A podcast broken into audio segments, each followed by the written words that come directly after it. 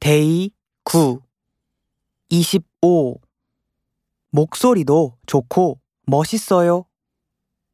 일 끝나고 뭐해요? 이 가게는 분위기가 좋아서 인기가 있어요. 목소리도 좋고 멋있어요. 일 끝나고 뭐해요?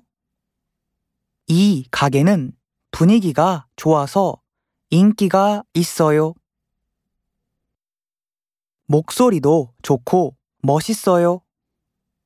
일 끝나고 뭐해요? 이 가게는 분위기가 좋아서 인기가 있어요.